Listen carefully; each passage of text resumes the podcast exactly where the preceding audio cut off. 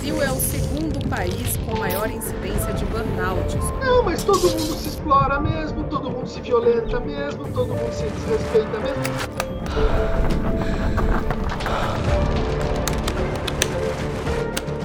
É uma sensação de que você não tem força e você vai morrer. É uma sensação de morte iminente, sem exagero.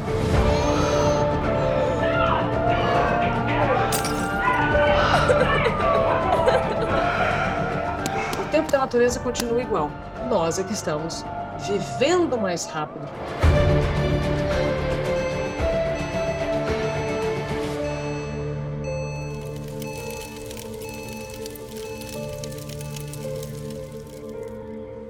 Bom dia, seja muito bem-vindo à Igreja Red. Hoje nós continuamos a nossa série de mensagens chamada Burnout Vencendo o Esgotamento. Legal desse tema que nós escolhemos para o mês de janeiro é que ele tem tudo a ver com aquilo que nós estamos vivendo no nosso país durante esse mês. Eu não sei se você sabia, mas o mês de janeiro uh, foi escolhido como o Janeiro Branco. É um, é um mês que busca combater a saúde mental. A ideia é trabalhar pela prevenção do adoecimento emocional, doenças relacionadas às nossas emoções, como ansiedade, como esgotamento, como as inúmeras preocupações da nossa vida e como isso tem gerado mal para nós. É difícil mensurar ah, o quanto nossas emoções impactam a vida ao nosso redor, o nosso próprio corpo, a nossa saúde integral. Nós somos um ser complexo. Nós, seres humanos, somos seres complexos. Somos formados por uma parte material, que é o nosso corpo, é a casquinha, mas somos formados por uma parte imaterial, que é muito difícil de mensurar, de descrever todos os elementos, uh, uh, todos os componentes relacionados à nossa alma. Espírito, vontade, emoções, são tantas coisas que existem dentro de nós, e a própria ciência, a própria psicologia, ninguém ainda conseguiu sondar. A Bíblia fala sobre isso, nós, seres humanos, não somos capazes de sondar o interior. Somente Deus pode fazer isso, nosso Criador. Mas a verdade é que esse mundo interior impacta de maneira muito grande a nossa vida como um todo e o nosso corpo, e nós estamos sentindo. Nós sentimos o cansaço, nós sentimos o nosso coração palpitar, nós entramos nesse processo de burnout, esgotamento, porque existe algo lá dentro que não está bem. Eu achei muito legal, porque coincidentemente a revista Época Negócios lançou uma reportagem esse mês, a revista desse mês, edição de janeiro de 2023, o tema é Burnout. E a, e a revista disse o seguinte: pessoas bem-sucedidas também chegam lá. Isso é muito interessante porque na semana passada nós começamos a falar sobre o burnout da perspectiva do primeiro uh, psicólogo a começar a estudar esse assunto, que disse que o burnout estava ligado a expectativas frustradas. Quando nós nos dedicamos grandemente a uma causa e não obtemos o resultado que nós esperávamos, não obtemos a recompensa que nós queríamos. Isso gera uma grande frustração que inicia um processo de burnout. Porém, agora o que os estudiosos também estão descobrindo é que o burnout não está só ligado à frustração e ao fracasso e às expectativas frustradas, mas está ligado também ao sucesso. Pessoas que alcançaram o que queriam também estão esgotadas. Veja o que a reportagem disse: à medida que mais profissionais bem-sucedidos, não só nas empresas, mas até ídolos do esporte, falam abertamente sobre o tema, torna-se mais fácil desmistificar a ideia de que só pessoas com frustrações estão suscetíveis ao burnout. Então todos estão suscetíveis ao burnout. E nós temos visto isso acontecer uh, quando nós olhamos para a televisão e para as pessoas famosas. Por exemplo, nas últimas Olimpíadas, essa moça chamada Simone Biles, uma das maiores ginastas de todos os tempos, recordista mundial e olímpica em várias modalidades, no meio da competição, ela decidiu desistir. Ela decidiu parar. Ela decidiu dar um passo para trás. Isso é chocante para nós. Como assim? Nós ficamos pensando, vai, não seja fraca, não desista, vá em frente. E ela disse: Eu tive que ter muita coragem para dizer para o meu técnico e para dizer para o mundo que eu não aguento mais. Um outro homem que entrou em depressão recentemente, Michael Phelps. E eu já fui nadador federado, então era muito fã do Michael Phelps. E o Michael Phelps foi o recordista da natação mundial da história. Um grande nadador, grande, um homem fantástico, uma máquina, mas entrou em depressão. Outra pessoa, Whitney Houston, uma cantora. O filme dela agora essa semana está aí nos cinemas, nós podemos ver a história dela, conhecer a história dela, mas talvez a maior cantora que já existiu no mundo em todos os tempos, mergulhou numa depressão profunda ao ponto de tirar a sua própria vida.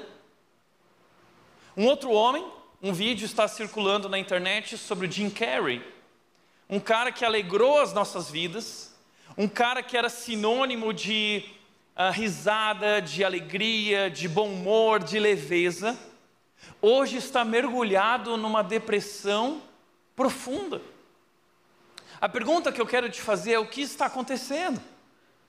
São pessoas que atingiram o grau mais elevado de desempenho. São pessoas que conquistaram o último degrau do sucesso. Pessoas que conquistaram tudo. Tudo que um ser humano imagina que é capaz de realizar e conquistar, eles conquistaram. Mas terminaram num burnout ou numa depressão profunda, como no caso da Whitney Houston, até o suicídio.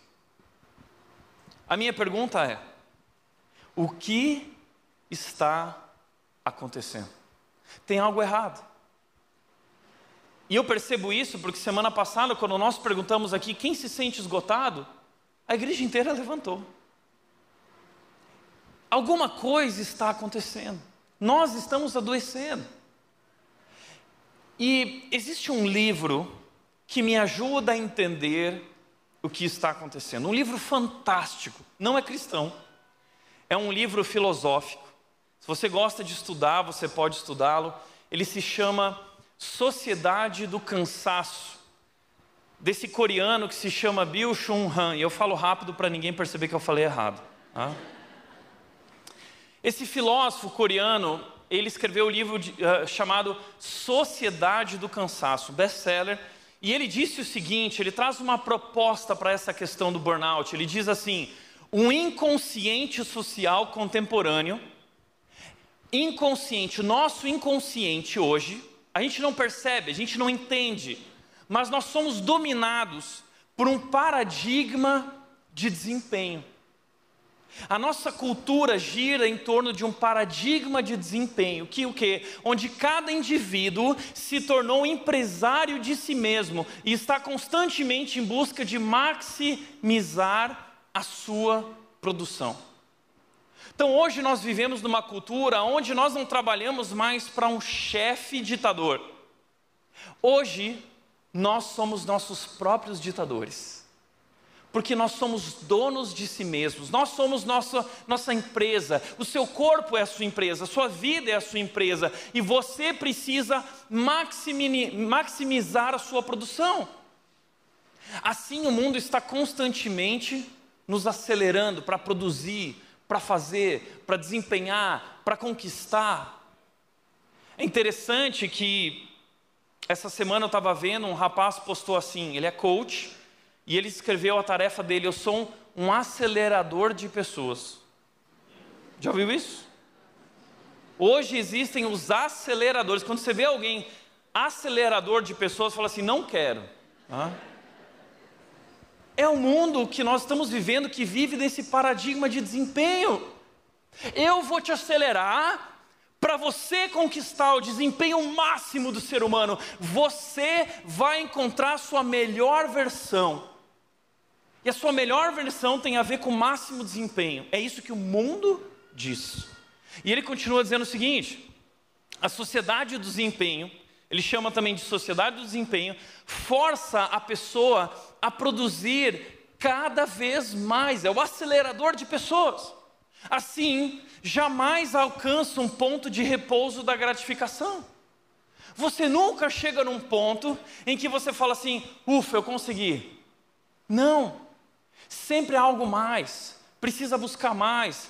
Porque você conquistou e alguém já te ultrapassou, e nunca, você nunca encontra um ponto de gratificação, de alegria, de satisfação, é um buraco sem fundo. Vive constantemente num sentimento de carência e de culpa. Por mais que a gente conquiste, por mais que a gente chegue lá, nós sempre vivemos com esse sentimento de que falta algo, de que não conquistamos tudo, de que há alguém melhor do que a gente. E ele diz: e visto que, em última instância, está concorrendo consigo mesma a pessoa, procura superar a si mesmo até sucumbir. Sofre um colapso psíquico que se chama burnout então, segundo uh, o Han, esse coreano, o burnout está associado a esse paradigma de desempenho, onde eu preciso produzir, eu preciso superar a mim mesmo até sucumbir, e isso tem gerado esse colapso na nossa alma, que ele chama de burnout. Nessa cultura, portanto, autorrealização é autodestruição. Compreenda isso. A nossa busca por autorrealização está gerando autodestruição. Ele chama esse conceito de autoexploração. Nós estamos nos autoexplorando até o limite, até nós sucumbirmos. A cultura estressada em que nós vivemos está nos conduzindo nessa direção. Você precisa fazer, você precisa ter, você precisa ser melhor que ele, melhor que ela.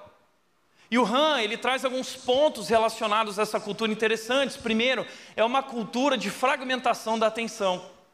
Nós somos multitarefas. A maior mentira do mundo é multitarefa. Ninguém é multitarefas. Nossa alma não é multitarefas. Nosso cérebro, a ciência já provou que não é multitarefas. Mas o mundo em que nós vivemos nos ah, cobra ah, essa questão da fragmentação da atenção. São muitas atividades ao mesmo tempo. Porém, tudo que nós fazemos, nós fazemos de maneira superficial, de maneira rasa, porque não temos condições uh, psíquicas, emocionais, espirituais de nos aprofundar. É muita coisa, é muita informação. Além disso, ele chama a nossa cultura de uma cultura de excesso de positividade. Você consegue. Lembra quando o presidente Obama, ele soltou aquele slogan famoso na campanha dele chamado Yes, we can. Sim, nós podemos. E o Yes We Can, nós podemos, se tornou um grande slogan mundial. Assim, você consegue, você consegue. Aí está lá o coach. Ah, e, gente, eu não sou contra coach, tá? Existem bons coaches e existem péssimos coaches. Mas essa cultura do você consegue, aí levanta agora, ha, ha, ha. Isso é doentio. Esse é o paradigma de desempenho. Você consegue, ah, todo mundo consegue, todo mundo tem que conseguir, e se você não conseguiu ainda, você não entendeu quem você é, você não entendeu ainda até onde pode ir, você é incrível, você vai especial, e aí você luta para ser especial a sua vida inteira, até sucumbir. Essa nossa busca por ser especial nos faz sucumbir. É uma busca por realização, é uma busca por reconhecimento, é uma busca por satisfação. Agora, isso também tem gerado isolamento e competição. As redes sociais, elas geram uma falsa sensação de comunhão, de relacionamento, mas é falso. Na verdade, as redes sociais, elas mais separam e dividem, mais geram competição do que agregam. Nós estamos sempre competindo com o Instagram daquele cara, daquela menina, daquela mulher, daquele homem, daquela empresa. E nós nos isolamos no nosso mundo, vivendo relações banalizadas, relações digitais que não são relações verdadeiras, relações interesseiras. Ah, ele fala sobre preocupação excessiva com a forma física. A nossa geração, o problema não é buscar saúde, saúde integral é maravilhoso. O problema é que a nossa geração tem uma preocupação excessiva com a forma física. Você não pode é, ter um corpo que não é bacana, você precisa ter uma forma legal. Como as mulheres têm um corpo, olha essas mulheres aqui, as mulheres do BBB, né? E aí você olha para aquele corpo e olha para o seu corpo e você se sente triste. E aí você começa a querer investir nisso, porque hoje, eu não sei se você sabia, um dos maiores setores que faturam no mundo, especialmente no Brasil, o Brasil é o país número um no setor estético. A nossa preocupação com a estética pessoal, nunca houve tanto botox, nunca foi vendido tanto botox na história, não é? As pessoas estão tomando suplementos, é a geração que vai perder o rim, é a geração hemodiálise. Né? Eu não sei o que vai acontecer daqui a 20 anos. Porque a gente toma tanta coisa, né? Então é uma preocupação excessiva com a forma física, isso está nos adoecendo. E ele também fala o seguinte: é a cultura do doping. Olha que interessante. É a cultura do remédio, é a cultura da pílula, é a cultura do toma isso aqui, que isso aqui vai te ajudar. Porque nós não temos tempo para lidar com a nossa vida, nós não temos tempo para emagrecer de forma saudável. Então eu vou investir num medicamento que é a última moda, que vai me fazer emagrecer rapidamente. Mas o que há naquele medicamento? A gente não quer tomar a vacina, porque a vacina do Covid, mas a gente toma qualquer outra coisa. E o que, que a gente está ingerindo? Então, assim, eu começo a me sentir mal, o corpo começa a dar alertas. E em vez de eu dar atenção para o meu corpo e descobrir o que está acontecendo, eu vou até o médico e eu peço um, um medicamentozinho para lidar com a minha preocupação. Então é um doping. Nós somos a geração doping porque nós não temos tempo para tratar os problemas da nossa alma, então nós resolvemos eles com medicamentos paliativos. E eu não sou contra medicamento. Existem pessoas que estão passando por processos que precisam de medicamento para poder reestabelecer a consciência e a razão e tratar os problemas da sua vida e da sua alma. Mas hoje nós vivemos em uma cultura de doping, onde as prescrições médicas, elas são dadas sem profundidade, sem verdade. E isso está gerando a autoexploração.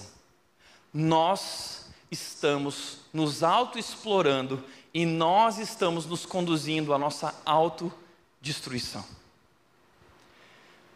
Isso não se dá apenas com uh, atores ou esportistas, mas com todos nós.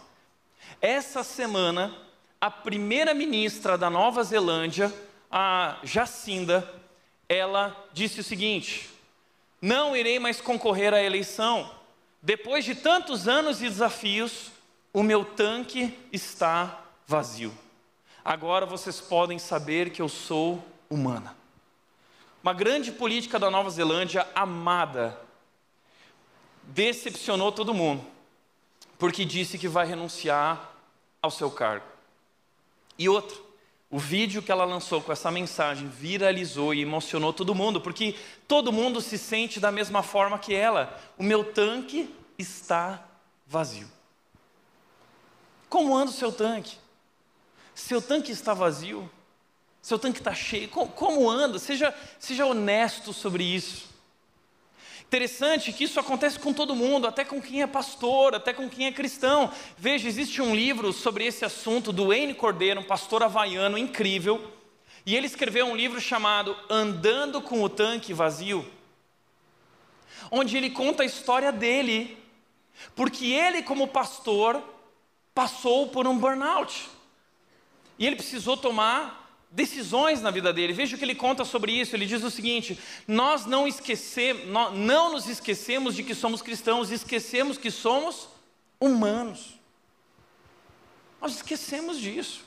Porque a cultura do desempenho fica dizendo vai, vai, mais, mais. Até que nosso corpo começa a dar sinais de alerta e de pânico. E ele disse: foi uma jornada por um período de burnout recalibragem que mudaria radicalmente meu estilo de vida, meus valores, meus objetivos e até mesmo o meu chamado. Então ele fala por um processo de sofrimento e dor pelo qual ele passou. E o pastor Wayne diz o seguinte: o sofrimento nos transforma, mas não necessariamente para melhor. Precisamos optar por isso. E foi essa opção que fez toda a diferença para mim. Talvez hoje você está sofrendo. Talvez hoje você está passando por um momento de muita dor. Dor física, dor emocional, dor espiritual. Você está batido, você está pensando em desistir. Calma, deixa eu te dizer uma coisa. Esse momento é muito importante, porque esse momento é que nos transforma. Mas isso não acontece naturalmente, nós precisamos optar, nós precisamos fazer essa opção, escolher ser transformados, escolher amadurecer, escolher recalibrar e redirecionar a nossa vida. E a mensagem de hoje é sobre isso. E a pergunta que eu quero te fazer é: como anda o seu tanque? Você está, está com o tanque vazio? Você está com o tanque cheio? E qual é o segredo para nós, diante de tantas demandas da vida, permanecermos com o tanque cheio? Hoje eu quero te mostrar um segredo na Bíblia. É o segredo para o desempenho. É o segredo para a realização. É o segredo do descanso. É o segredo da vida. Hoje eu vou compartilhar com você e vou te falar, o fantástico não vai falar sobre isso, tá? O teu médico, que é um médico super atualizado, ele não vai falar sobre isso. Hoje eu vou apresentar para você o maior segredo da vida. Se encontra em João capítulo 15, versículo 5, em que Jesus disse o seguinte: Eu sou, sim, eu sou a videira, vocês são ramos.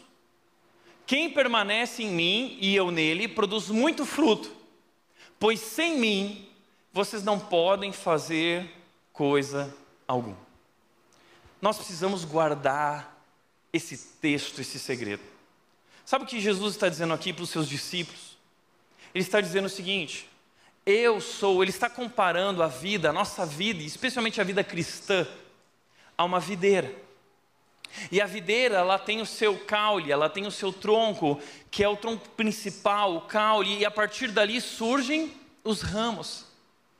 Mas se o ramo não estiver conectado à videira, o ramo seca, o ramo não dá frutos. Então o que Jesus está dizendo é que o grande segredo da vida é quem permanece em mim e eu nele produz muito fruto. O segredo para produzir é permanecer. O grande segredo da vida cristã é permanecer para produzir. O nosso problema é que nós estamos focados em produzir. Nós queremos produzir, nós queremos dar fruto, nós queremos o resultado, mas a Bíblia está dizendo que nós não podemos alcançar o resultado, nós não somos capazes de fazer nenhum esforço para gerar fruto, alto fruto. O fruto é consequência, a produção é consequência de algo, uma decisão, um esforço maior que é o meu esforço por permanecer. Então, o nosso esforço de vida precisa ser permanecer e não produzir. Por isso, Jesus disse o seguinte: Pois sem mim vocês não podem fazer coisa alguma. Nós precisamos entender isso de uma vez por todas. sem Deus, nós somos criados por Deus e para Deus, como disse o Dallas Wheeler, você foi feito por Deus, para Deus e feito para precisar de Deus, faz parte do nosso DNA, faz parte da nossa alma, nós precisamos de Deus, o que significa que você não foi feito autossuficiente. Nós não somos autossuficientes. Yes, we can é mentira. Nós não podemos. Sabe aquele coach que te disse sim, você pode? É mentira. Você não pode. E sabe por que você está, tão, está estando tão esgotado? É porque você acreditou nessa mentira. E você está buscando esse desempenho e não consegue. E você continua se explorando até sucumbir. E é aí que a gente diz. O grande segredo é, o segredo é esse, permanecer para produzir. Esse é o segredo. É isso que eu gostaria que você guardasse da nossa mensagem hoje, isso é o principal. O segredo da vida, o segredo da vida cristã é permanecer para produzir. Nós deveríamos focar em permanecer, nosso esforço deveria ser permanecer. E produzir seria consequência, fruto. O nosso problema é que nós invertemos essa lógica, a nossa cultura inverteu essa lógica. A nossa cultura diz: você precisa produzir para permanecer, você precisa produzir para descansar, você precisa produzir. E nós colocamos todo o nosso esforço aqui, produzir desempenho, fazer os papéis que nós temos a desempenhar, não é? Eu tenho que ser uma boa mãe, eu tenho que ser um bom pai, eu tenho que ser um bom marido, eu tenho que ser uma boa esposa, eu tenho que ser um bom profissional, uma boa profissional, eu tenho que ser bom em todos os papéis que eu desempenho, ou seja, nós estamos colocando foco em ser bons, em desempenhar, em produzir, e é por isso que nós estamos onde estamos nesse estado. Porque ser uma boa esposa é importante, mas não é o essencial. Ser um bom marido é importante, mas não é o essencial. Uh, ser um bom profissional, uma boa profissional é importante, mas não é o essencial. Qual é o essencial? O essencial não está naquilo que nós fazemos ou conquistamos, o essencial é o nosso relacionamento com Deus. Jesus é o essencial e o resto é acessório. O essencial é investir na nossa relação com Deus, que gera frutos, que gera automaticamente ou naturalmente frutos. O problema é que a nossa lógica funciona como a lógica de Marta. Lembra de Marta na Bíblia, Marta e Maria? Há uma cena, um momento em que Jesus está na casa de Marta e Maria, Maria está aos pés de Jesus, desfrutando, se deleitando, e Marta está longe de Jesus, trabalhando, produzindo, desempenhando, porque ela quer ser uh, uma boa anfitriã. Isso para ela é o mais importante, porque afinal de contas ela se importa com o que as pessoas vão pensar sobre ela se ela não servir bem, se a casa não estiver limpa, se tudo não estiver organizado, Jesus está ali e ela quer provar para todos que ela é uma boa anfitriã. Então Marta está preocupada em produzir. Algum tempo atrás, uma mulher da igreja me mandou mensagem: Tiago, eu tenho muita dificuldade de entender a história de Marta e Maria. E hoje eu vou te explicar o que está acontecendo. Por que, que Jesus elogiou Maria? Não é porque nós precisamos abandonar o trabalho e viver uma vida só de devoção, não é isso mas é entender o que é prioridade, o que é essencial. E Marta, ela tem essa mentalidade de que para estar com Jesus, para descansar, primeiro ela precisa produzir. Primeiro ela precisa terminar o trabalho, porque tem muita coisa para fazer. Veja, a lógica de Marta é essa: eu tenho que produzir para poder descansar. Maria, legal que você está aí, mas agora não é a hora. Maria, primeiro o trabalho, depois descansar. E Jesus corrige isso. Jesus corrige dizendo o seguinte: primeiro o descanso, depois o trabalho. Sabe por quê? Porque, como disse o N. Cordeiro no seu livro, aprendemos a descansar. E, aliás, esse livro do Andando com o Tanque Vazio está para vender na nossa livraria no final. Você pode comprar lá, tá? Aprendemos a descansar quando o trabalho está pronto. Contudo, a verdade é que o trabalho nunca estará pronto. Sempre haverá mais a fazer. Assim, o descanso do sábado, ou desse conceito de descanso princípio, se torna um mandamento ao qual respondemos não como resultado de não se ter mais nada para fazer, mas é uma parte de nossa obediência, não uma consequência do nosso zelo ou diligência. O descanso não é uma consequência, o descanso é uma decisão, porque o trabalho nunca estará pronto. Mas Maria tem essa mentalidade, assim como nós, de que primeiro eu preciso produzir. Primeiro eu termino todas as tarefas, depois eu, eu paro e descanso, depois eu busco a Deus, depois eu faço o meu devocional. No final do dia, quando eu não tiver mais nada para fazer, eu faço o meu devocional, eu tenho meu tempo com Deus. Eu primeiro produzo, e, e, e não é assim. Muitas vezes a gente pensa assim, sabe por que a gente coloca a produção primeiro? Porque eu não consigo descansar enquanto eu não terminar tudo. Você já ouviu isso? Isso é pecado. É. Isso é o pecado nos dominando. É o paradigma de desempenho. Eu não consigo descansar enquanto eu não terminar tudo. Você nunca vai terminar tudo. Sempre haverá algo mais.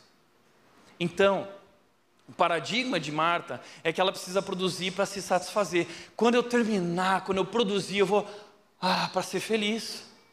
Mas olha o que, que disse o Rando, Sociedade do Cansaço, ele disse o seguinte: a busca incessante pela autossatisfação por meio da produção, quando você busca a tua satisfação, autossatisfação por meio de produzir, desempenho, olha o que acontece. Isso resulta num certo esvaziamento da alma gerando sofrimentos psicológicos como depressão, ansiedade, sentimento de insuficiência e baixa autoestima. Olha isso, presta atenção nisso. Esse cara não é cristão, mas ele está lendo a nossa sociedade, o ser humano. E olha que a Bíblia vai dizer, olha que Jesus vai dizer sobre Marta. Ele diz o seguinte: Mas o Senhor respondeu para Marta: Marta, Marta, você se preocupa e se inquieta com todos esses detalhes. As palavras no grego para se preocupa é a palavra ansiedade. E a palavra ansiedade ali significa, Marta, você está sendo consumida por tudo isso. E a palavra inquieta no grego significa desordem. Marta, você está em desordem. Marta, você está sendo consumida. Por quê? Porque ela colocou como essencial produzir para se satisfazer, quando acabar tudo, quando eu terminar tudo, depois. Então, isso gerou Marta a uma espécie de burnout, uma espécie de esgotamento. E como disse o Han, essa questão da autoestima, porque Marta está dizendo o seguinte: Jesus, você não está vendo que eu estou aqui? Ninguém me percebe? Ô oh, Jesus, olha eu aqui trabalhando, fala para minha irmã Maria vir me ajudar. Então a gente começa a se preocupar que ninguém está olhando, ninguém está nos reconhecendo. Reconheçam, gente. E Maria vem aqui.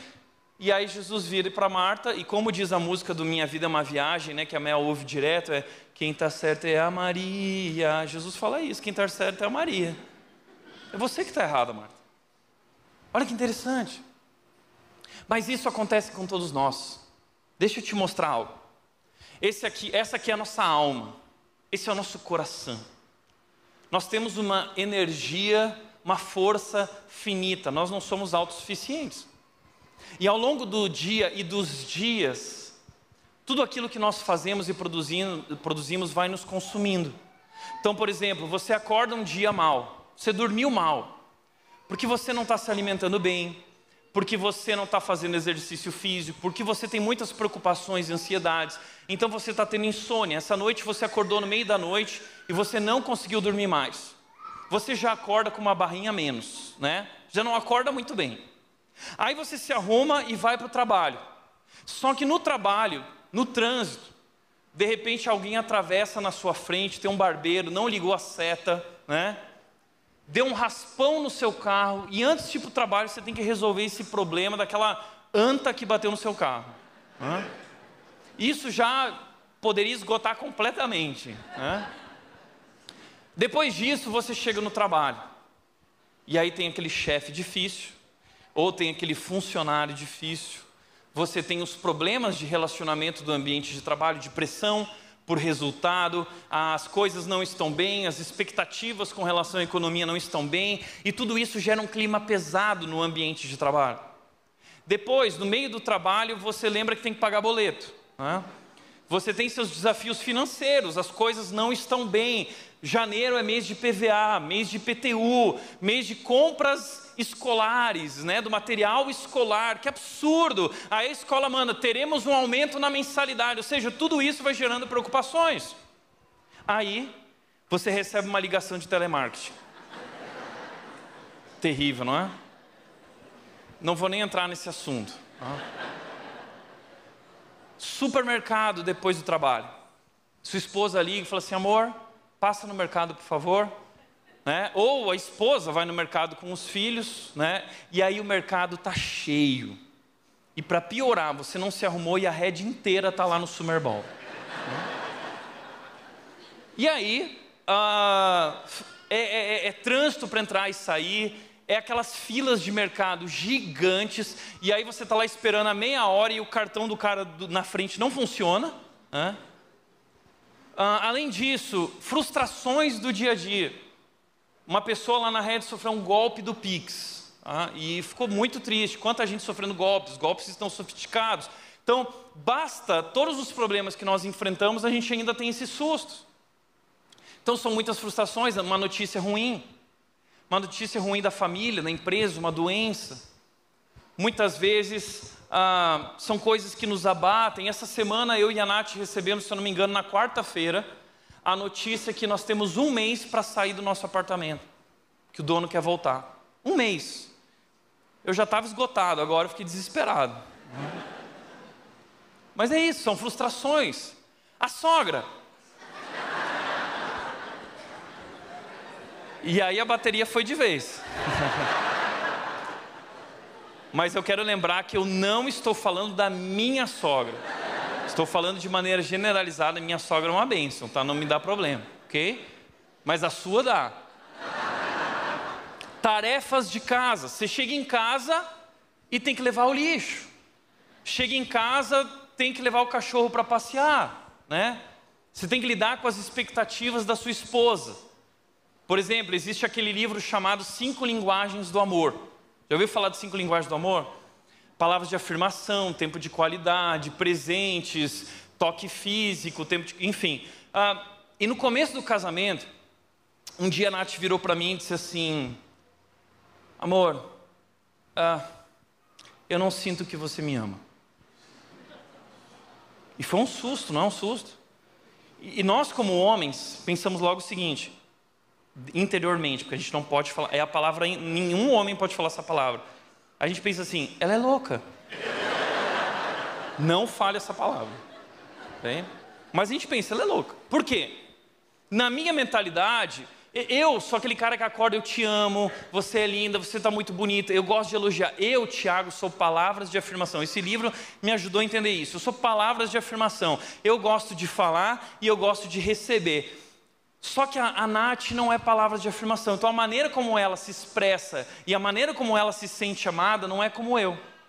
Eu me sinto amado quando eu ouço um eu te amo. Nossa, amor, como você está bonito, né? Tá cada vez mais difícil ouvir isso. Né? e muitas vezes eu saio da pregação e eu quero entrar no carro e ouvir a Nath falar assim: Nossa, amor, que mensagem.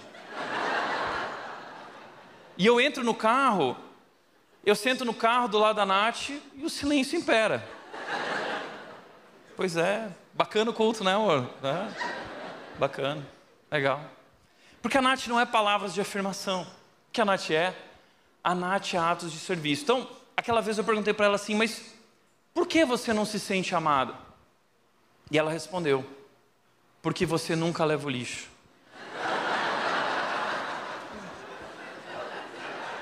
Naquele dia eu tive uma ideia.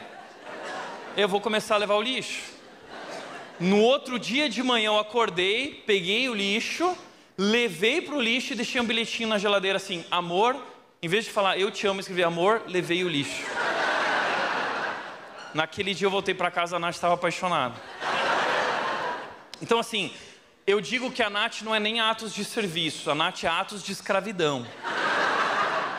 Porque chega em casa, tem que fazer parte das tarefas. E, gente, isso agora se tornou natural com o filho, é chegar em casa e vamos lá, vamos ajudar, a gente tem que contribuir. A Nath também trabalha, mas essas coisas nos esgotam. Aí você chega em casa, você tem os filhos, você tem que lidar com os filhos.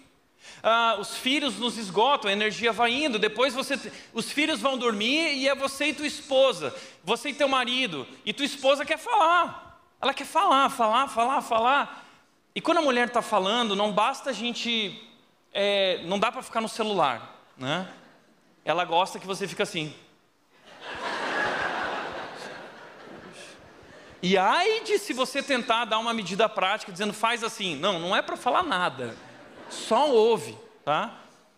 Mas é aqui que muitos dos nossos conflitos no casamento e na família acontecem. Por quê? Porque nós estamos esgotados. Estamos esgotados, não aguentamos mais, não conseguimos nos comunicar mais. E aí, para encerrar a noite, a gente está completamente esgotado, que a gente não tem energia para nada. Então, o que a gente faz? Vamos assistir Netflix. Entretenimento, uma série nova. Né? Só que aí é um entretenimento, é um descanso que não é produtivo, que muitas vezes é vazio. E você acaba passando do horário porque você acaba viciando naquilo e você perde o horário e no outro dia você não descansou. E isso se torna uma rotina, isso se torna um hábito e ao longo do tempo isso vai nos desgastando, isso vai sugando a nossa energia e você não tem mais nada para dar para o seu cônjuge, você não tem mais nada para dar para o trabalho, você não tem mais nada porque a energia acabou completamente e você entrou num esgotamento. E o que Jesus está dizendo para Marta e para nós é que nós precisamos aprender esse negócio chamado permanecer. Porque quando nós permanecemos em Deus, Ele que é a videira, então Ele gera vida em nós e nós somos capazes de produzir frutos. E isso transforma a nossa vida por inteiro. Sabe que isso é muito verdade. Porque eu estava fazendo o casamento do Arthur, semana passada, pastor Arthur, e quando ele estava fazendo os votos dele, eu me perdi no meio dos votos dele porque ele disse uma frase que ele não sabia o que ele estava falando. Tá? O Arthur virou para a Mari e disse assim: Eu prometo ser paciente quando você estiver de TPM. Eu me perdi nessa frase. Eu falei assim, coitado. Ele não sabe do que ele está falando. Porque quando elas chegam na fase do, da TPM, parece que um, elas ficam possessas. É interessante que esses dias eu percebi a Nath, assim, a gente estava Estava tudo bem, tudo maravilhoso. A Nath é incrível, mas de repente, cara, ela começou a ficar mais áspera. Aí eu falei para ela assim: Hum, tá vindo. Tá chegando. Hã? Mas é interessante que algo aconteceu. A Nath tem se dedicado muito. Essa tem sido uma verdade para nós como casal. E nós temos transformado a nossa dinâmica, a, a nos, nossos hábitos e a Nath acorda todos os dias de manhã muito cedo para ler a Bíblia e orar. E, gente, é incrível como isso transforma as nossas vidas. Nesse mesmo dia à noite, a Nath chegou para mim e falou assim: Amor, esse ponto que você falou é algo que eu quero que Jesus Cristo transforme na minha vida. E eu quero te dizer que eu estou me esforçando para permanecer em Cristo. E, gente, a, Cristo é tão poderoso que até a TPM a Nath está superando. Gente, é espiritual, é sobrenatural o que acontece quando nós decidimos permanecer e começamos a nossa vida a partir disso. É incrível. É por isso que Jesus disse o seguinte sobre Maria: Ele disse, apenas uma coisa é necessária. Qual é a uma coisa? permanecer. É a única coisa necessária. Então o fruto vai ser gerado. É como diz o Salmo 1, aquele que é como uma árvore plantada junto às águas correntes, suas folhas nunca murcham e no devido tempo dá seu fruto. É natural. Nós não somos capazes por si mesmos, nós precisamos de Deus. E essa foi a escolha de Maria. Maria fez a escolha certa. Maria sabia que tinha muitas atividades. Maria sabia que tinha muita coisa para fazer. Maria sabia que tinha muita gente, mas no meio de tantas demandas, ela escolheu o que era essencial.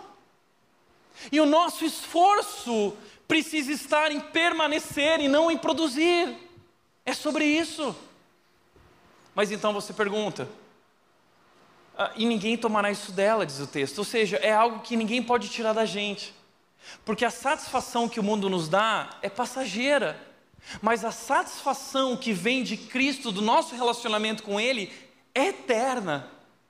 Então é como Jesus, quando encontra aquela mulher no poço, a mulher samaritana, e ele diz: Olha, no dia que você beber da água que eu tenho para te dar, você nunca mais terá sede. Porque ninguém pode tirar isso de nós. Agora, o que significa permanecer? Tá bom, eu tenho que permanecer, mas o que significa permanecer? Pastor Carlos Macor, no seu livro A Vida que Satisfaz, ele diz: permanecer é aprender a desfrutar de um relacionamento sem barreiras com a presença de Jesus em nós. Por que a presença de Jesus em nós? Porque nós que somos cristãos, nós temos a presença de Jesus em nós através do Espírito Santo de Deus. E tudo que nós precisamos agora é aprender a desfrutar. Gente, a gente vive buscando conquistar, vive buscando satisfação, mas a Bíblia diz em Efésios 1:3 que Deus já nos abençoou com todas as bênçãos espirituais que existem.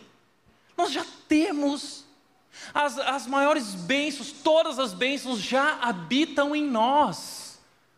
O problema é que nós andamos tão distraídos, o mundo tem sufocado nossa energia e nossa atenção, que nós não somos capazes de compreender, a gente tem que aprender a desfrutar desse relacionamento e se deleitar disso, e nós teremos então força para viver. Agora, como permanecer conectado a Jesus? Como eu permaneço? Permanecer é ter um relacionamento com Jesus, momento a momento, no nosso dia a dia. Mas como a gente pode desenvolver isso?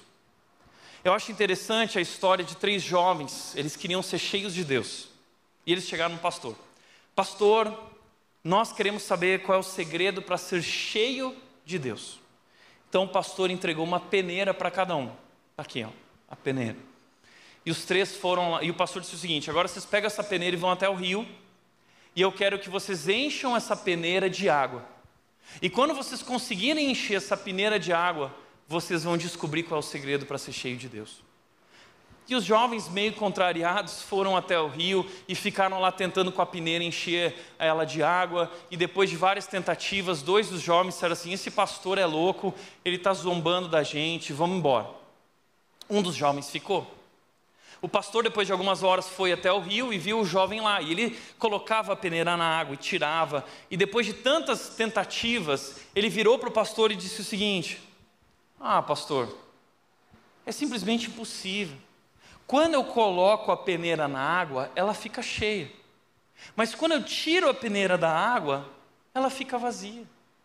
Então, é impossível, eu nunca vou conseguir encher a peneira de água. E aí o pastor virou e falou assim: você descobriu o segredo. A única maneira de ser cheio de Deus é se a peneira, de ser cheio de água, se a peneira permanecer no rio.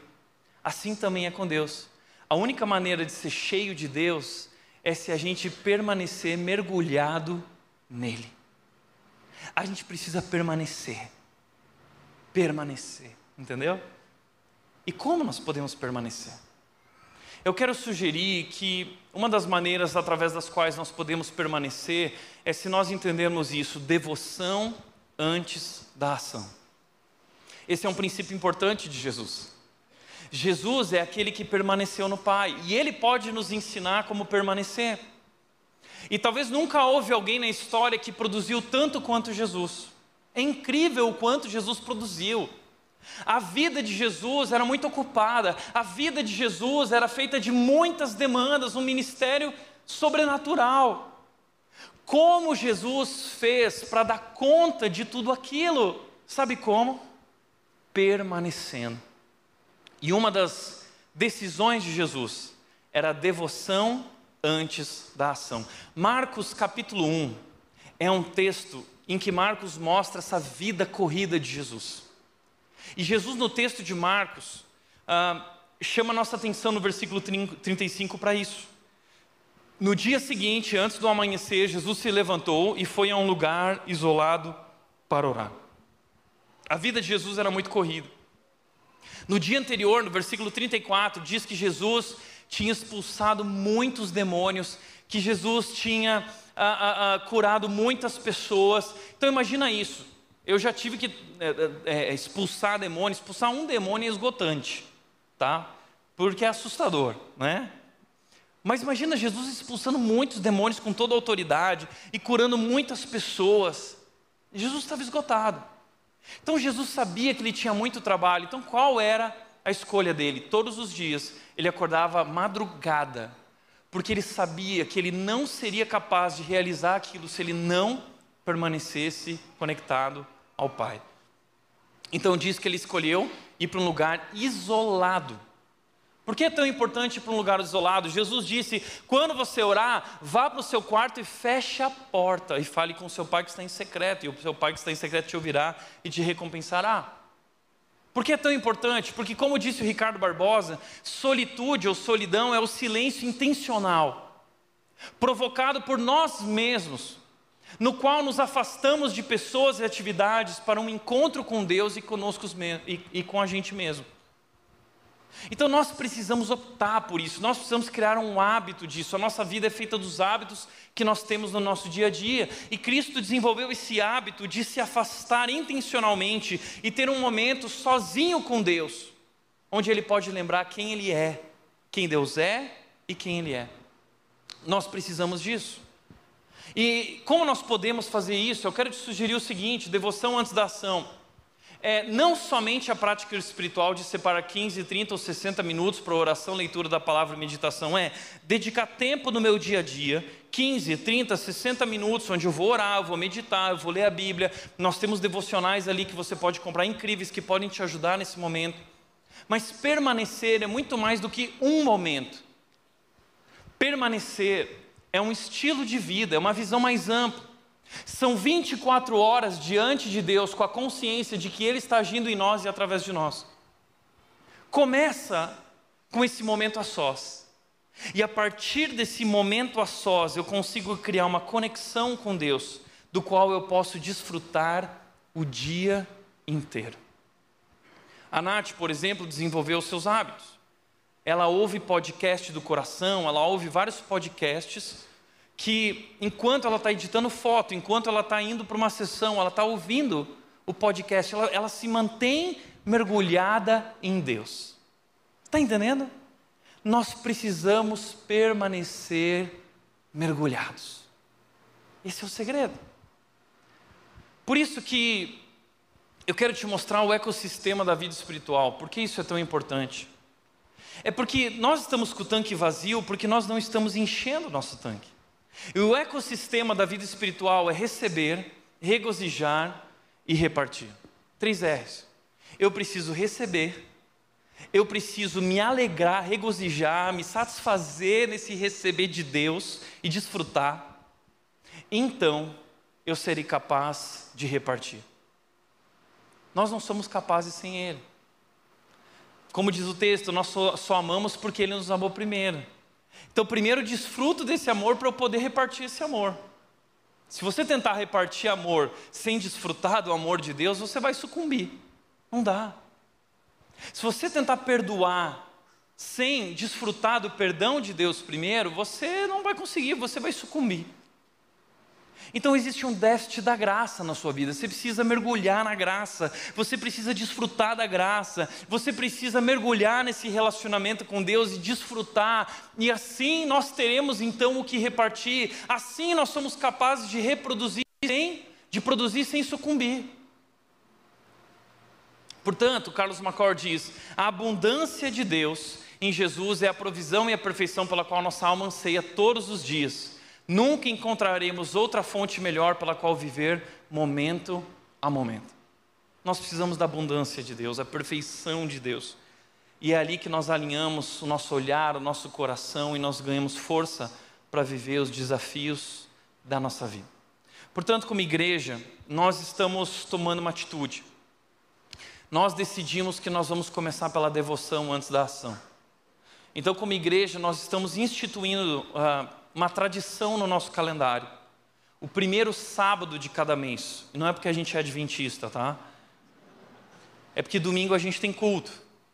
Então, no sábado, nós vamos. Nós, no primeiro sábado de cada mês, nós não teremos programação na igreja. Nem de jovens, nem de adolescentes, nem encontro de liderança, nem pequeno grupo. O primeiro sábado de cada mês, nós vamos dedicar a que cada pessoa tenha seu tempo com Deus, com sua família. A gente começa pelo descanso, a gente começa pela devoção, a gente começa lembrando que nós não somos capazes de fazer coisa alguma sem Ele. A partir desse ano, isso se torna uma regra para nós. Agora, para encerrar, quais são os efeitos de permanecer? O que acontece na nossa vida quando nós permanecemos? Primeira coisa, em Marcos 1, eu quero a vida de Jesus, quando ele decidiu permanecer antes de produzir, quando ele decidiu a devoção antes da ação. Primeira coisa que acontece na nossa vida é encontrar o nosso valor em Deus. O texto diz, Marcos 1, 10 e 11: Enquanto saía da água, viu o céu se abrir e o Espírito Santo descer sobre ele como uma pomba, e uma voz do céu disse: Você é meu filho amado que me dá grande alegria. O problema quando a gente trabalha, o problema enquanto a gente faz, é que a gente acaba esquecendo quem a gente é. E a gente se confunde, a gente acha que a gente é os papéis que nós desempenhamos. A gente acha que a gente é as expectativas das outras pessoas e nós vivemos debaixo dessas expectativas. Nós não queremos decepcionar ninguém, porque no fundo nós queremos ser amados. Nós queremos ser aceitos, nós queremos reconhecimento. É por isso que, quando eu começo pela devoção, eu lembro que eu sou amado. Eu lembro que o amor que eu busco, eu já encontrei. E que esse amor é suficiente. E eu não preciso do amor da minha esposa, do meu marido, eu não preciso do, que os filhos me supram, eu não preciso que as amigas me supram, eu já estou suprido, eu sou amado, eu fui escolhido, eu sou filho de Deus, e aqui está a minha alegria, essa é a minha satisfação. Então, quando eu vou trabalhar, eu não vou trabalhar para conquistar e buscar autossatisfação. Eu vou trabalhar porque eu já estou satisfeito. E o trabalho se torna gratidão. O trabalho é repartir o que eu já recebi. Eu não trabalho para ser abençoado. Eu trabalho porque eu já fui abençoado e agora eu quero abençoar. E no meio dos desafios do trabalho eu não me perco porque eu sei quem eu sou. Eu lembro que eu sou amado. Eu não preciso de reconhecimento, eu já recebi de Deus o reconhecimento, e isso basta. Portanto, no livro do John Ortberg, Soul Keeping, Guardando a Alma, uh, cuidando do que é mais importante, esse livro só existe em inglês, mas é um livro incrível. E o John Ortberg ele diz o seguinte: para Jesus, identidade e aceitação vem antes de realização e trabalho. Esta é a alegria que ninguém pode tirar. Satisfação, identidade e aceitação vem antes do trabalho. E se vier depois, você vai sucumbir. Vem antes E essa alegria ninguém pode tirar. Então eu vou para o trabalho, então eu vou desempenhar os papéis que eu tenho a desempenhar com uma outra perspectiva, com uma outra alegria. É diferente. E isso que é legal é saber que existe um amor incondicional que nos ama como nós somos. Nós temos medos, né? Porque nós somos falhos e a gente tenta esconder nossas falhas para ser amado. Mas diante de Deus, nós não precisamos esconder nossas falhas. Ele nos ama como nós somos. Como disse Josemar Bessa, algo que me atrai no Evangelho é que ele diz que Jesus ama o fraco, o tolo e os que nada são, porque são todos os itens do meu currículo. Não importa quem você é, não importa quão frágil você seja, Deus te ama como você é. Deleite-se nesse amor, desfrute nesse amor, e quando você estiver satisfeito no amor dele que nos aceita como somos, você não precisará mais provar nada para ninguém. Segundo lugar, quando nós começamos pela devoção antes da ação, além de encontrar nosso valor em Deus, nós encaramos os problemas com outra perspectiva. Porque depois de Jesus passar por esse tempo na presença de Deus, onde ele recebe essa afirmação do amor de Deus, ele vai para o período de provação. Ele é, ele é levado pelo Espírito de Deus ao deserto, onde ele vai ser tentado durante 40 dias. E ali ele vai passar por duras provas, situações difíceis, privação, e o diabo tenta aumentar os problemas de tamanho, superdimensionar, dizendo o seguinte: puxa, você é realmente filho de Deus? Deus te ama mesmo? Porque olha, se você é o filho de Deus, dono do mundo inteiro, por que você está aqui com fome? Teu papai te deixou passar fome? Teu papai não te dá tudo? Olha aqui, olha o que eu vou te dar se você se dobrar a mim. Eu vou te dar tudo isso. Mas cadê seu pai? Então o diabo faz Jesus tirar os olhos do Pai e olhar para as circunstâncias. E é o que a gente faz. E a gente começa a superdimensionar os problemas, porque nós paramos de olhar para Jesus, e como eu disse semana passada, quem tira os olhos de Jesus afunda. Mas Cristo não tirou os olhos do Pai.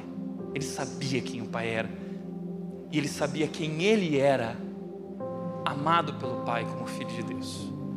Então ele resiste, ele encara os problemas, ele encara as tentações com outra perspectiva.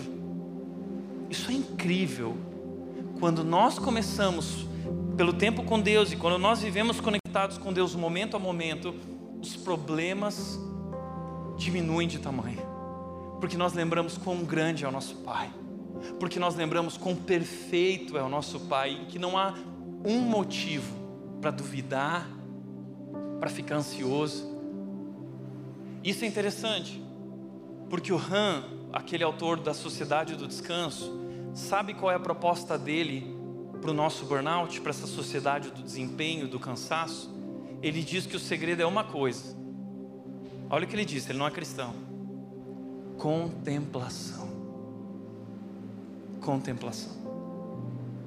E o que Jesus disse em Mateus 6:25? Ele disse: "Não fiquem preocupados com os problemas, não fiquem preocupados com as necessidades.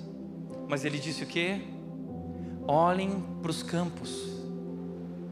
Aquelas flores, os lírios, não fazem nada e eles têm. Olhe para os pássaros. O Pai dá. Olhe para o céu, ele diz o Pai Celestial. Ou seja, quando eu contemplo a grandeza de Deus, quando eu contemplo a beleza de Deus, quando eu contemplo a soberania de Deus, quando eu contemplo o poder de Deus, eu não tenho mais medo de nada, porque eu estou me satisfazendo na abundância e na perfeição do meu Pai. E terceiro e último, e ele diz, Carlos Macor, a consequência de não começar diariamente na perfeição de Deus erudir a nossa fé, enfraquecer nossa esperança, interromper o fluir do nosso amor. Alguém mandou mensagem para mim hoje de manhã falando que está nesse processo de esgotamento e a pessoa falou: Tiago, uma das características é desesperança. É isso. Nós não temos mais esperança quanto ao futuro. A gente não vê mais futuro. É isso que acontece quando a gente não começa diariamente na perfeição de Deus. Nós enfraquecemos na fé, e na nossa esperança. Terceiro e último, compreender corretamente o seu propósito e as suas prioridades. Quando eu começo pela devoção, quando eu permaneço, o que acontece? Eu compreendo corretamente o meu propósito e as minhas prioridades. Marcos 1, 36 e 37 diz o seguinte: Depois de orar, mais tarde, Simão e os outros saíram para procurar onde está Jesus. Diz o texto: quando o encontraram, disseram: Todos estão à sua procura. Então, olha só isso: os discípulos preocupados. Jesus tomou a decisão de se retirar. E o pessoal pensando: Jesus é o irresponsável, está todo mundo aqui e agora vamos correr atrás de Jesus. Jesus, onde que você está? Tem muita gente, são muitas demandas, Jesus. Corre aqui. Jesus estava orando, fazendo o que era essencial. O resto era importante, mas ele estava fazendo o que era essencial, prioridade. E o problema é que quando a gente não começa pela devoção, a gente se perde nas urgências, a gente se perde nas necessidades dos outros, a gente se perde no meio dessas tantas demandas, das expectativas dos outros, porque todo mundo quer alguma coisa da gente. Tá todo mundo te procurando. Ah, estão me procurando, então eu vou, eu tenho que fazer, eu tenho que dizer sim. E o que mais Jesus fazia, sabe o que ele fazia? Era dizer não. Jesus frustrava as pessoas. Jesus estava disposto a decepcionar as pessoas, mas ele não estava disposto a abrir mão do que era essencial para ele. Primeiro as primeiras coisas. Primeiro o reino de Deus, depois o restante. Então, diz o texto, versículo 38, Jesus respondeu: devemos prosseguir para outras cidades e lá também anunciar minha mensagem. Fala para esse pessoal que eu estou seguindo adiante, porque foi para isso que eu vim. Quando eu começo por esse tempo com Deus, eu descubro quem eu sou, eu descubro que eu sou amado e eu descubro qual é o propósito de Deus para minha vida. E quando eu compreendo o propósito de Deus para minha vida, no meio de um mundo de tantas demandas, eu compreendo quais são as minhas prioridades. É para isso que eu vim. É isso que eu tenho que fazer. É isso que Deus quer de mim. E aí o mundo barulhento, estressado, grita ao nosso redor. Mas ele não nos confunde mais. Porque nós não vivemos mais no ritmo dessa cultura estressada. Nós vivemos no ritmo da graça. Nós sabemos quem nós somos. Nós somos amados. Nós sabemos para onde estamos indo. Nós sabemos para quem estamos indo. E nós sabemos que só estamos indo porque Ele nos capacita para ir. É isso. Portanto, para refletir e praticar, primeiro, nossa cultura focada em desempenho tem sugado as energias, nossas energias, sem nós percebermos. Segundo, precisamos viver de modo que a rotina, o trabalho e tantas demandas não sufoquem as nossas vidas. E terceiro, investir tempo em nosso relacionamento com Deus é essencial para uma vida equilibrada. O essencial não está no que nós fazemos ou conquistamos. O essencial é o nosso relacionamento com Deus. Jesus é o essencial e o resto é acessório. Amém? Feche teus olhos.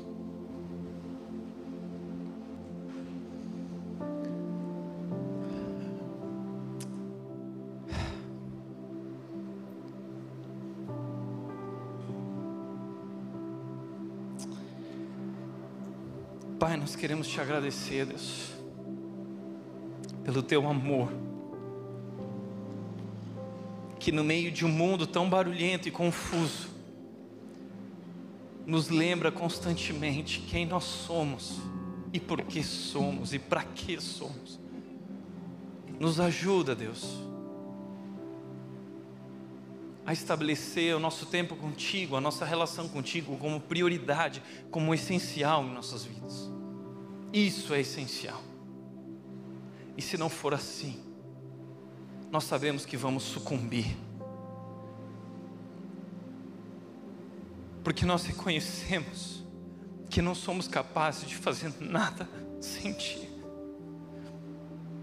Por isso nós queremos assumir esse compromisso, Deus, de começar de joelhos, de viver de joelhos na tua presença, porque nós sabemos que a batalha é tua, porque nós confiamos, Deus, que o Senhor vai à frente.